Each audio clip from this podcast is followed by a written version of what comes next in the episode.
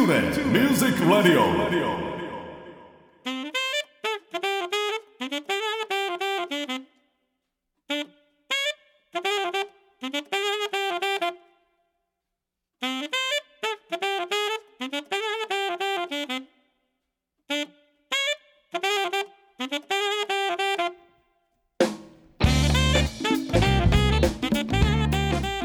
皆さんこんにちは大阪吹田の音楽スタジオトゥーレミュージックラボのディレクター兼ボーカル講師林慎次郎です。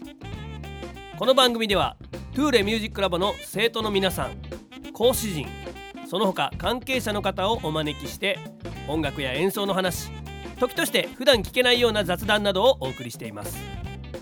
番組の最後にはプレゼントコーナーもありますのでどうぞ最後までお聞き逃しのないよう。それではしばしのお付き合いよろしくお願いいたします。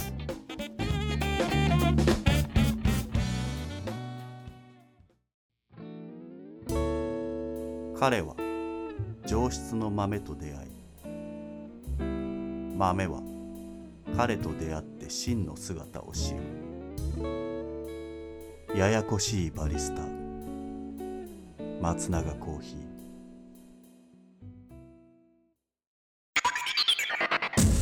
トゥーレミュージックレディオ。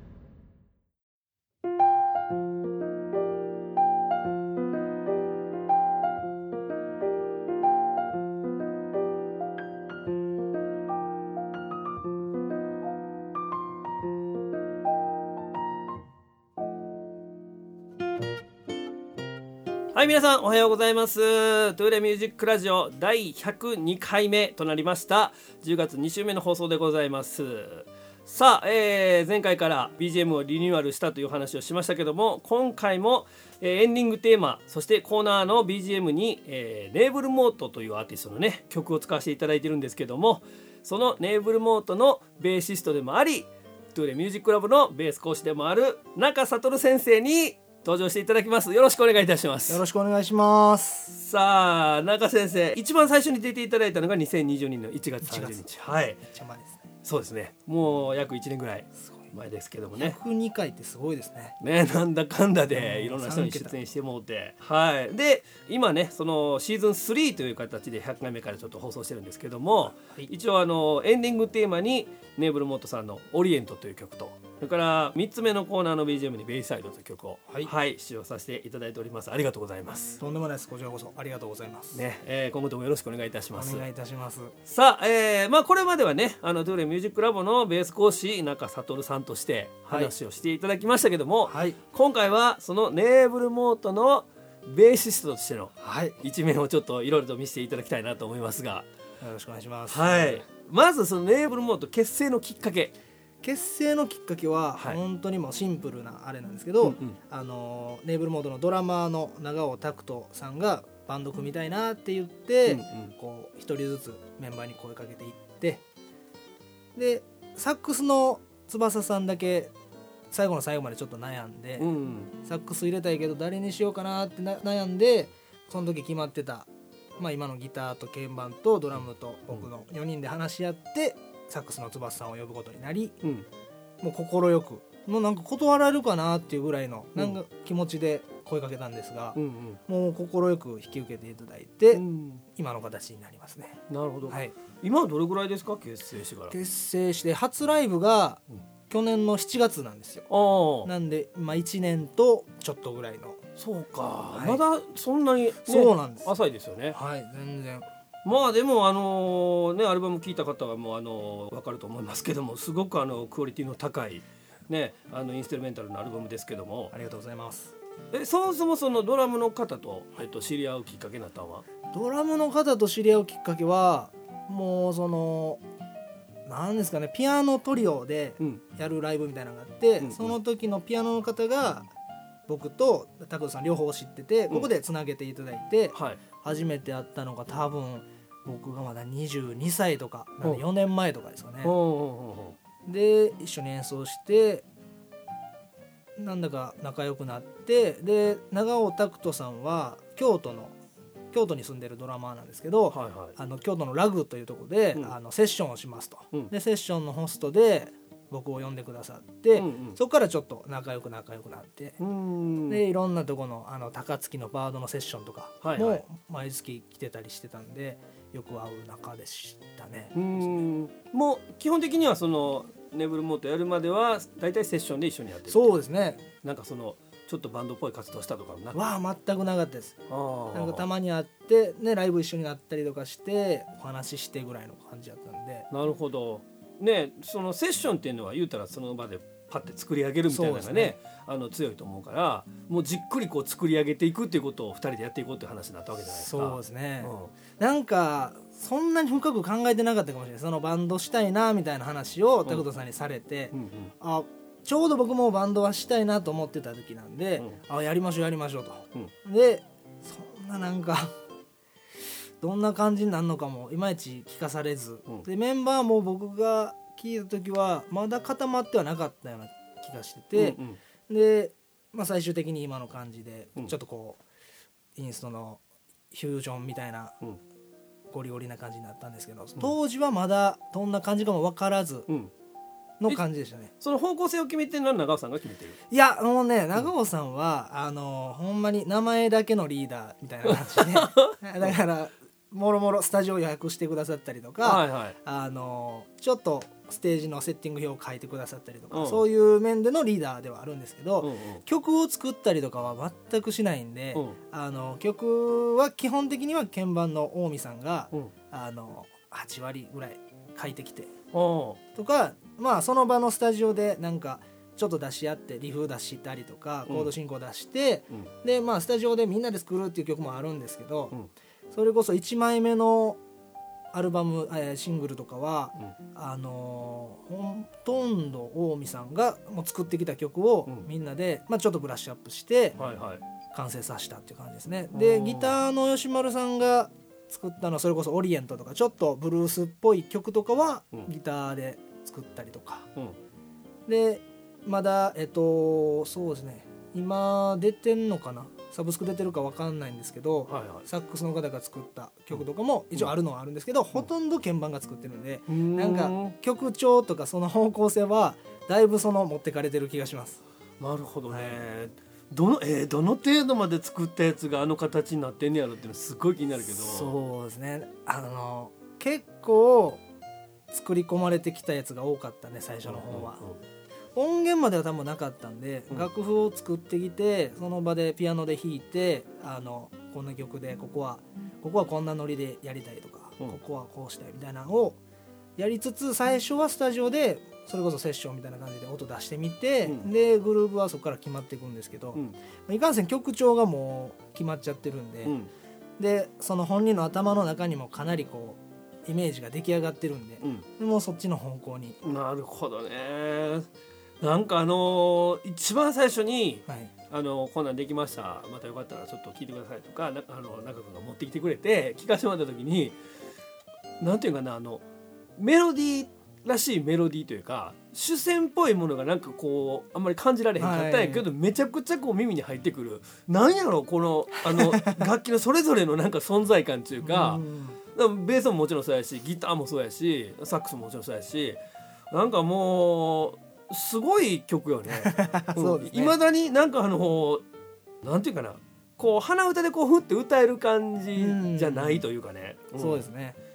そうそう。だからどうやって作ってるのかなっていうのが気になってたんですけどなんもかふわっとしてますね。え今後その中君がこう作っていこうとかっていうのは？僕が作っていこうっていうのはあんまり今のとこはないですね。ん。それこそもうそのスタジオの中でうん。案を出してみたいなのはあるもちろんあるんですけど、うんうんうん。僕がなんかこう作ってもなんか作ってる途中であなんかもうしょぼいなってなっていやいやでもそれこそさほらブラッシュアップされるとあそうなんですけど、まあなんかちょっと今のところはみんなで任せっきりで。ああそうか。あそうね。の打ち込みとかは？打ち込みは一応やるんですけど。もう全編？全パートの？まあうっすらぐらいですね。でドラムとかが好きなんでドラムの打ち込みとかやったりとか、うんうん。で鍵盤も簡単なコードぐらいやったら弾けるんですけど、うその、ね、いかんせん時間かかりますし。まあね。うんうん。なんかねあんまり意欲が まあちょっとね確かに時間かかるのはね。そうですね。ん、あの機械に慣れてないとね、うん、余計に。そうか。いやでもそれはちょっとあのファンの方は楽しみにしてる部分もあるんちゃいますかね、頑張ります。ね。はい。うん、あのメンバーそれぞれ一応なんかその作曲することはできるんですかね？いやーどうなんえっとドラム以外はうん。できるじゃないですか、ドラムの長尾さんはほんまにもう俺コードわからんって言って、うんうん。なんかもう投げやりな感じなんで、うん。もちろんビートはうん。ねめちゃくちゃいい。作れるんですけど、うんうん。その作曲コードとかに関してはちょっとまだあれなんかな厳しいのかなっていう。口でこうこんな感じがいいみたいなのは言い張る、それこそスタジオでは言い張るんですけど、うんうん。こう音源を作ってきたりとか、うん。あのね、楽譜を書いてきたりとかはうん。おそらくないのじゃないかなとう。んなるほどね。他のメンバーは全然作曲してうん。持ってきてくださるんで。ほんならね、あのーまあ、今後慣れていったらいろんなやっぱりそのエッセンスが入ってきて。そうですね。ん、またちょっと違う形になっていくかなとは思うんですけど。いやこのアルバムは僕結構ちょっとあの聞き込んでますね。あありがとうございます。のトゥーレミュージックラボでもまあ流させていただいいてますけどっぱい流していただいて、うん、すごいあの中毒性の高いというか、ありがとうございいいアルバムだと思います。さあということで、えっとまずはそのネーブルモートの、えー結成のきっかけをお話ししていただきましたが引き続きバンドの中でね、あのー印象に残っていることをちょっとお話ししていただこうと思いますのでこのままお聞きください。はい。Tulip Music Radio. はいそれで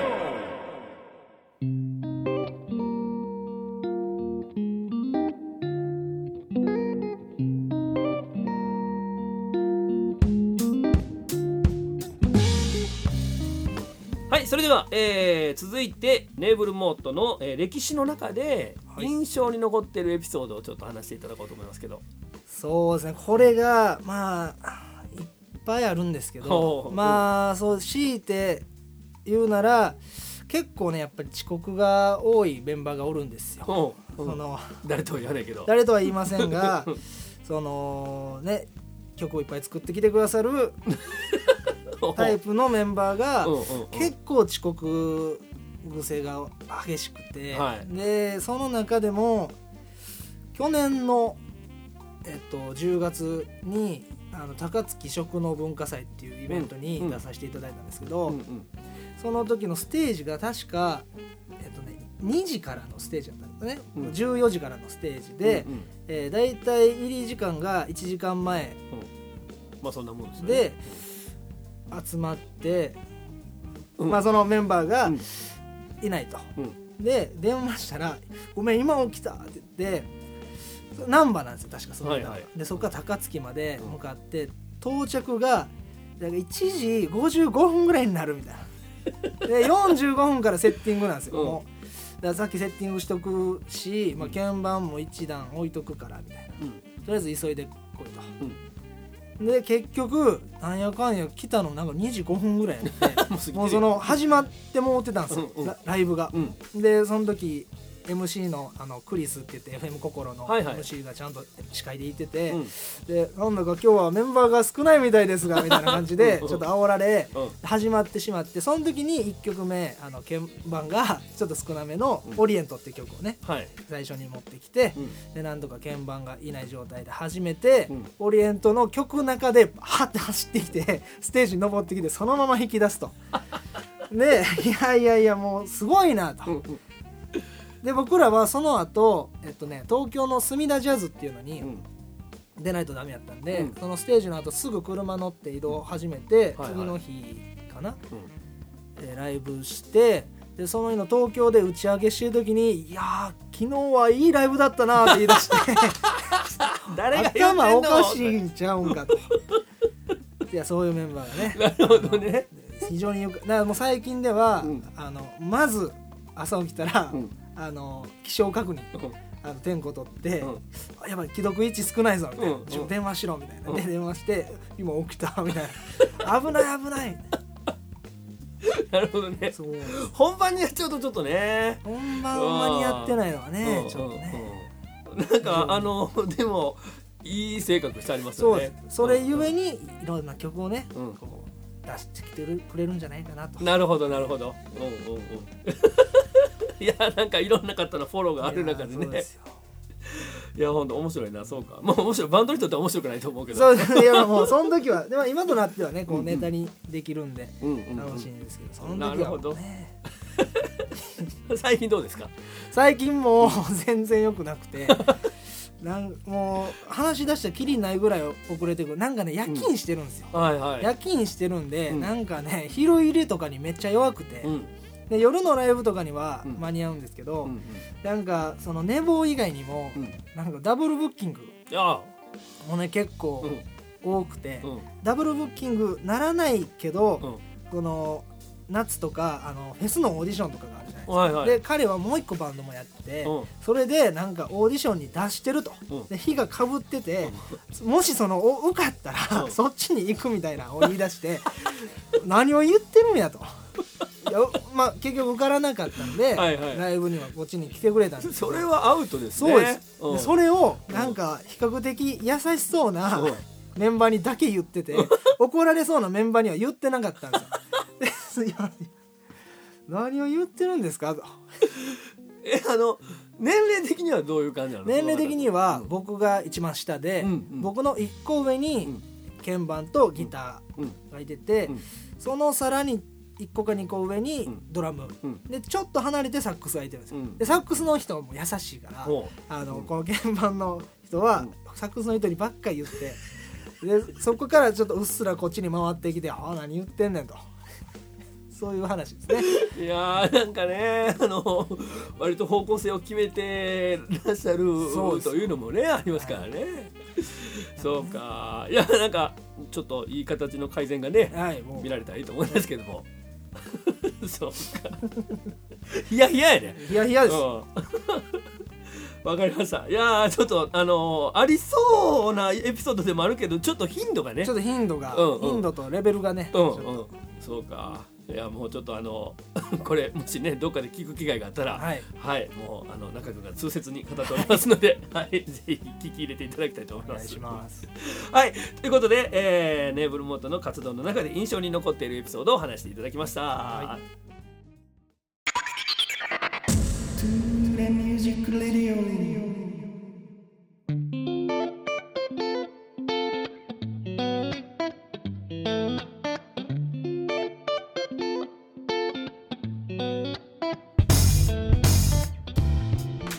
はい、それでは続きまして、えー中先生のこの一曲を聴いてくれということで、えーまあ、この話の流れですから、えーぜひネーブルモートの楽曲をかけていただきたいなということで今回もご用意していただきました。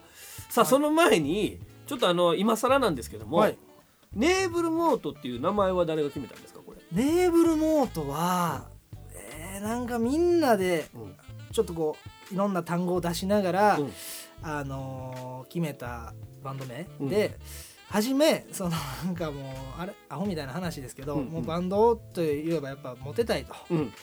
もうモテるためにバンドをやろうみたいな感じで、うんうんうん。この「モテ」っていう言葉を入れたいなみたいな。ほあこのネーブルモートのモートの部分がうんローマ字読みでー、うん「モテ」って読めるなるほどね、はい、だからこれはもうなんか入れる前提で、うん。なんか五感とうん。その意味意味は多分あんまり考えてなかったと思うんですけど、うんうん五感でなんかないかなって言ってたまたまネイブルになったような気がします。なるほど。そうか。うん。いやでもいいですね。かっこいいモテの使い方ですよね。そううん。なんかね。大半のバンドマンはみんなそうやと思そううんででねす、もう全然モテないんですけどね。あのネイブルの L が大文字なのもね、そうです。これもなんでか僕いまいち分かってなくて、うんうん。なんか自然とこえここれをこういうのを誰がこうやるとかっていうのは決まってないの？ああえて言うなら多分あの人がこれちょっとやってんちゃうかなみたい多分、この辺はリーダーのああれがあるんじゃないかなって思うんですよね。な、なるほど。でその時多分 LINE で話してたんで、うん。その文字なんていうんですかね文字の見栄えというか、うん。で全部これ大文字とかよりここだけやってみるみたいな話にはなったような記憶はがありますね。なるほど。じゃあやっぱり結構ちゃんとこだわってね。そうです、ん。こだわりはしましたね、なるほど。いやわかりましたぜひあの今後モテていってほしいなと思いますけども,、はい、もうぜひモテたいところですね。さあということで、えーそのネーブルモートの楽曲をね流していただけるということで。はいえー、と曲のねなんかちょっと出来上がったエピソードとかとちょっと、えー一緒に、はいはい。曲の紹介をしていただきたいと思います。はい。えーそれではネーブルモートのファースト EP の中から「モーテル」という曲をはい。お聴きしていただきたいなと思います。はい。この曲はですうんうね、ん。もうなんか名前のこの「モーテル」っていうのも、うん。あのーもちろんネーブルモートのモートにかけてうん。つけてますし、うん。確かねこの曲がバンド組んで一番初め出来上がった曲なんですよ。うん。でまあその鍵盤の近江さんがある程度作って持ってきてくれたんで、はい。あの最初に出来上がったっていうのもあるんですけど、やっぱりこうなんですかね最初の一曲っていうのはこうめっちゃ心に残ってて。そうですね。でうんうん。大体ライブでもまあほとんど100%でやるんじゃないやってるんじゃないかなっていう曲で、うん。でこの曲はもう結構重い感じの、うん。あのなんですかね。ジャンル分けもなんかしづらいんですけど、うん。ファンクでもないしフュージョンでもないし、うん。かといってジャズっぽさもあるけど、うん。でもビートだけしっかりしてるみたいな。うんなんですかね。もうコンテンポラリージャズとしか言えないんですけど、うんうん。の中でやっぱりこうそれぞれのあのプレイヤーの良さをもう全開に出していってるような曲なんで、うんうん。あのぜひこれをね皆さん聴いていただいて、でぜひあの女性の方は、あの個人の SNS にメッセージなど、あー送っていただけたら、そうですね。励みになりますね。もうはい、うん。飲みに行きましょうって言いますんで、モーテル。もうモテるですもんね。そうモテるやし モーテルってねあのうん。アメリカとかやったらねちょっとホテル的な、はいはいね建物なんで、うん。もうほんま全開に出していってますね。アホみたいな。エロい部分をね。そうそうそう。今思ったアホみたいなところですけどいやでもまあ一曲目ということで。めちゃくちゃ真面目につけましたからねこのタイトルは。ああそうかそうなんですね。もうなんかモーテルしかないよなこれ。アホやな。ちょっとモーテルに行きたくなるような雰囲気もありますかねでもね。そうそうですかね。イントロ イントロからだってちょっとあのエロい感じしますもん。本当ですか、うん。あ。もうイントロのベースがね、うもうベースプリプリってまん、す、プリプリですねこれね。もう何してるか分かりません自分でも。いやめちゃくちゃかっこいいですこれ、うん、はいじゃあちょっと聞いていただきましょうか。ははいい、じゃあ改めてちょっとあのタイトルコールお願いします。はいそれではネーブルモートでモーテル聞いてください「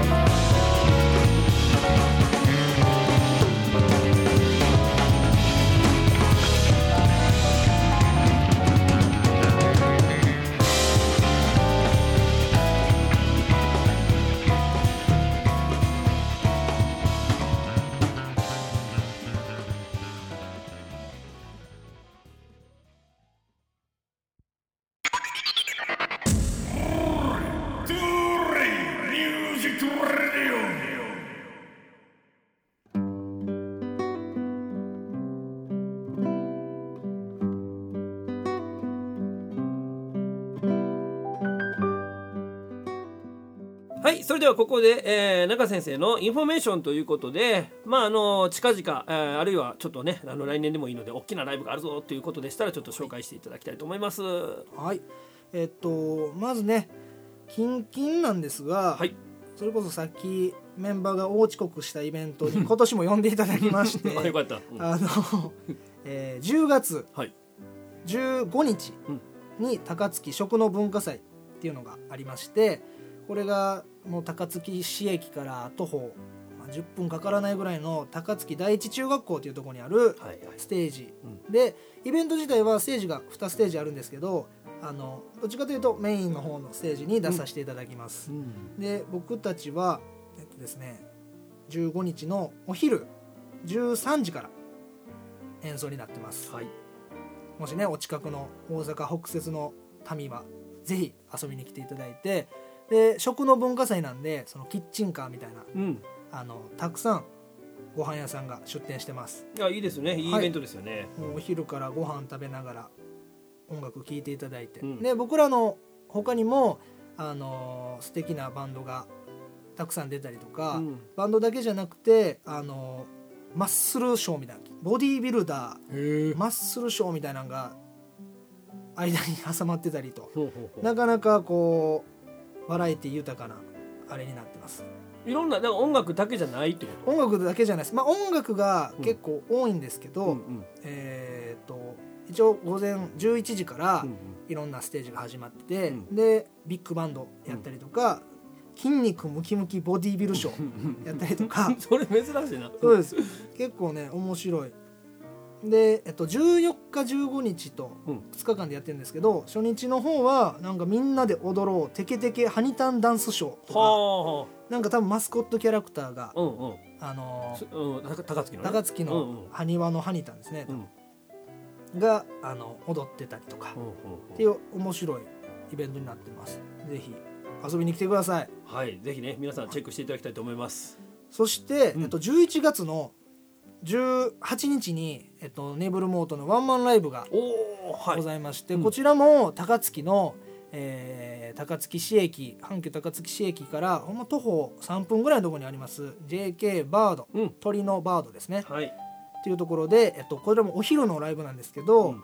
お昼からワンマンライブがあります、えー詳細はですね多分口頭でしても皆さん忘れてしまいそうなので SNS 各所はい。見ていただけたら、あの書いてますので。はいぜひ高槻に遊びに来てください。これはあの説明欄の方にもねそして、えー、と中先生のあの SNS の紹介もさせていただきますので。ありがとうございます、はいぜひ細かい情報はそちらでチェックしていただきたいと思います。他はないですか？他はですねなんか年末にネーブルモートライブしようっていうのは決まってるんですけど、うん。まだちょっと詳細があんまり出せないので、うん。こちらはあのまた後日ということで。はい。その中先生のその今後のライブ情報を見ようと思ったら何が一番いいんですかね？あー。まあ各所 SNS うん。に投稿もしますし、うん。えー SNS のところにね僕サイトがあって、うん。一応ホームページをあなるほど、うん、頑張ってねうん。更新してる時もあるんです、はいはい。あのしてない時もあるんですけど、えー SNS ほど手軽に更新できないですからね。すでも今はうん。確か、まあ、10月半ば、それこそ高槻食の文化祭までは更新してるんで、はいはい。えっと10月前半のライブは、うん。あのホームページ見ていただけたら。なるほど。わかりました。そちらもちょっとあの掲載しておきますので。あとは SNS でその都度うん。ポンポンポンと出しますので、一番活発的に動いてるのは？はうーん。インスタ。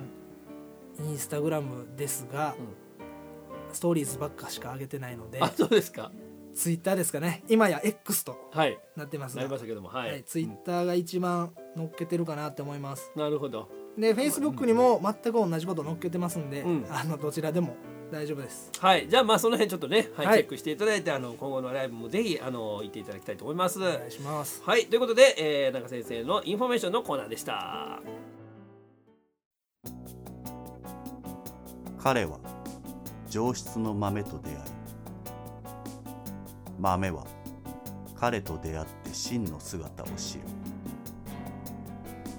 右腕はバランス取りだ。松永コーヒー。TuneIn Music Radio.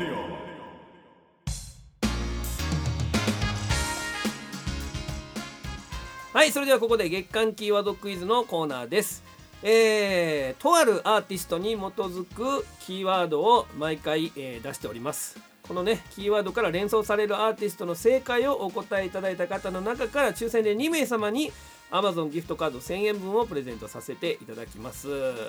さあ10月2週目のキーワードです、えーそれでは中先生、はい。お今回のキーワードは？ファブ4はい、ファブ4でございます。さあ、これで2つ目のキーワード。もうこの時点でね、分かる方もいらっしゃると思いますが、プレゼントは抽選で選ばせていただきますので、ぜひ皆さん、ふるってお考えいただきたいと思います。月間キーワードクイズのコーナーでした。大阪府 JR 吹田駅から徒歩7分の音楽スタジオトゥーレミュージックラボでは丁寧に指導サポートする音楽レッスン配信にも対応した関西屈指の格安レンタルスタジオその他防音音楽建築の専門家によるコロナ対応型防音施工。さまざまな活動創造の場としてご利用いただけるコワーキングスペースサービスの提供など音が紡ぐさまざまな音楽スタイルをご提案させていただきます。お問い合わせは電話0663181117メールアドレス info アットマークトゥーレ .jp 詳しくはクーレミュージックラボのホームページへ。お気軽にお問い合わせください。トゥーレミュージックレディオ。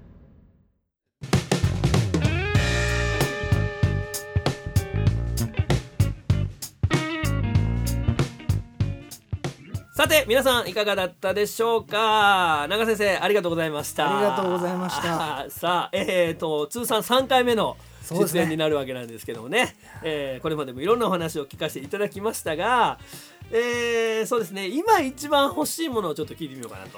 今一番欲しいなんかねいっぱいあるんですけど、うん。っていうのも僕あんまりこうベーシストなんですけどそんなに機材欲っていうのがあんまなくて、うんそんなにポンポン機材を買ったりとかしないんですけど、うん。最近ん。シンセサイザーを買ったんですよ、はい。うん。シンセサイザーを買うとなんかねなんかこうお財布の紐がうん。なんかガバガバになってしまって、もうなんかどんどんもう見るもの見るものうわめっちゃ欲しいめっちゃ欲しいって言ってどんどんね買っちゃってるんですよ、はい、あの SNS でちらっと拝見しましたけども、そのシンセ関係のものやったりとかをポンポン買ってるんで、うん。なんか毎月毎月のあれがね支払いが やばくて。まあでも、まああの音楽活動に生きているわけじゃないですか。まあ生きてるんですが、ね。こうん。うねクレジットの引き落とし 来るんですよ通知が。うん。毎月来てうん。見るたびにこうあやばって思うんで、うん。今一番欲しいものはお金ですね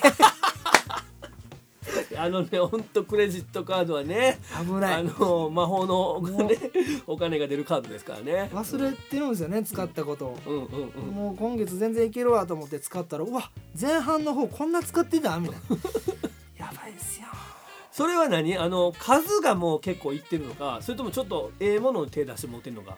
数ですねもう完全にちょこちょことそのね1万円ぐらいのものでも、ポンポンポンって買ってたら何？え音源とかってこと？いや音源じゃないです。なんかそのなんですかね。例えばまあ絶対にいるもので言うと、そのキーボードスタンドやったりとか、はいはいはいはい。その専専用のケースやったりとかを買い出すと、うん。なんかあこれも買えるやんこれも買えるやんって そのねシンセ関係ないベースのものとかも、あなんかこんなん売り出てるわみたいな。ヤフオクとか見てて。ちょっと麻痺して持ってるああ全然いけるわメルカリの使い方も覚えたし、はい、全然いけるわでボンボン買ってたらでペイペイと、はいはい。ね、うん。あのクレジットでうん。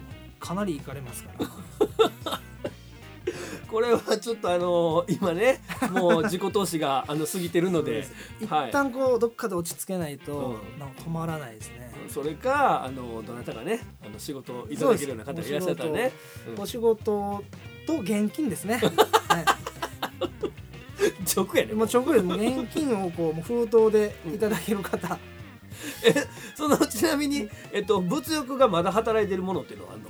金あったらこれ欲しいなみたいな、もうね、やっぱまず楽器もなんか欲しなってきて、うんうん最近そのいろんな楽器をちょっとローテーションで弾くようにしてて、うんはいはいはい。で前まではメインの楽器ばっかやったのをローテーションで弾くようにすると、うん。なんかあこれもいいな、うんうん。ほんであこっちもええな、うん。ほんならもしかしてこの売りに出てるこれもいいんじゃないかな。で結構あなんか思ってるより安いし、うん。買えるっちゃ買えるなっていう金額やと、はいはい。ほんまに買いそうになるんですよね、うん。でもクレジットカードの引き落としのあれ見てあでも今月と来月でこんだけいかれるからちょっと我慢しとこうかなっていうふうにはなってるんですいけど。やーでもなんかあれやね今すごくだからそのミュージシャンとしてベーシストとして伸び盛りな時なんかもしれへん。そのアンテナがえげつないわけじゃないですか。そうですね。ねなんかもうこうふっと触ったものからなんか創作意欲が湧いてるわけやから。もう全然ちゃいますね。うわちょっとどなたかお金あげてください。たくさんください。ちょっとじゃなくてたくさんです。ちょっとじゃなくてね。はい。ああもうお金かかりますね。いろいろとねほんまです。本当に。いやたまらんっすもうあのしっかりこれからも稼ぐあの仕事もしてもらわないとあきませんけども。はい。まああのラボの方もね、はい。ちょっとベースの生徒さんに入っていただけるように、ははい。い募集ちょっと強めていきますんで。お待ちしております。はい。今後ともよろしくお願いします。よろしくお願いいたします。はい。ということで、えー、トゥレミュージックラジオ第102回目はベース講師そして、えー、ネーブルモートのベーシスト、えー、中悟講師に出演していただきました。ありがとうございました。ありがとうございました